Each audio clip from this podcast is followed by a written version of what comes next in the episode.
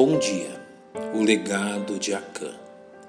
O leitor atento das Sagradas Escrituras se recordará dos acontecimentos que envolveram Acã, filho de Carme, da tribo de Judá, narrados no sétimo capítulo do livro de Josué.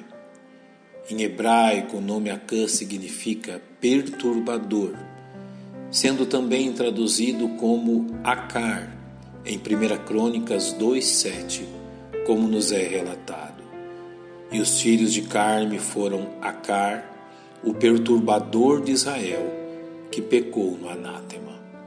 Faremos bem em relembrar os acontecimentos relativos a este personagem.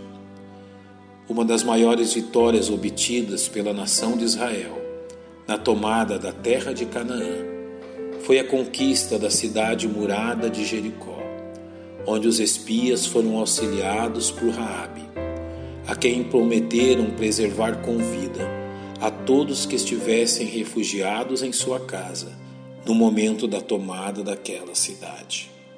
Por ordem de Josué, toda a cidade deveria ser queimada e todos seus habitantes mortos, à exceção de Raabe e sua família.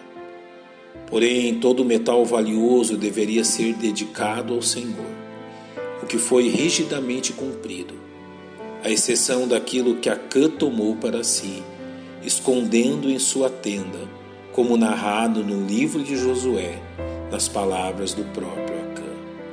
Quando vi entre os despojos uma boa capa babilônica e duzentos ciclos de prata e uma cunha de ouro, do peso de cinquenta ciclos, cobicei-os e tomei-os e eis que estão escondidos na terra, no meio da minha tenda, e a prata por debaixo dela.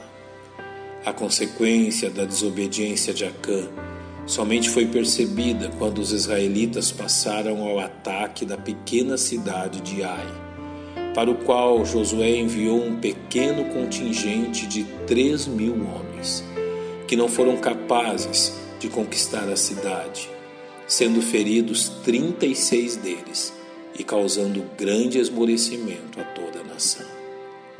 Prontamente Josué indagou ao Senhor quanto à razão desta derrota, ao que o Senhor lhe respondeu: Israel pecou e transgrediram a minha aliança que lhes tinha ordenado, e tomaram do anátema, e furtaram, e mentiram, e debaixo da sua bagagem o puseram o Senhor determinou que fosse lançado sortes a fim de apontar o culpado, sendo a responsabilidade atribuída à tribo de Judá, à família de Carme e finalmente sobre Acã, que não pôde negar sua culpa.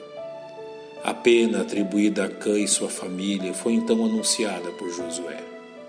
Porque nos perturbaste, o Senhor te perturbará neste dia e todo Israel o apedrejou, e os queimaram a fogo depois de apedrejá-los.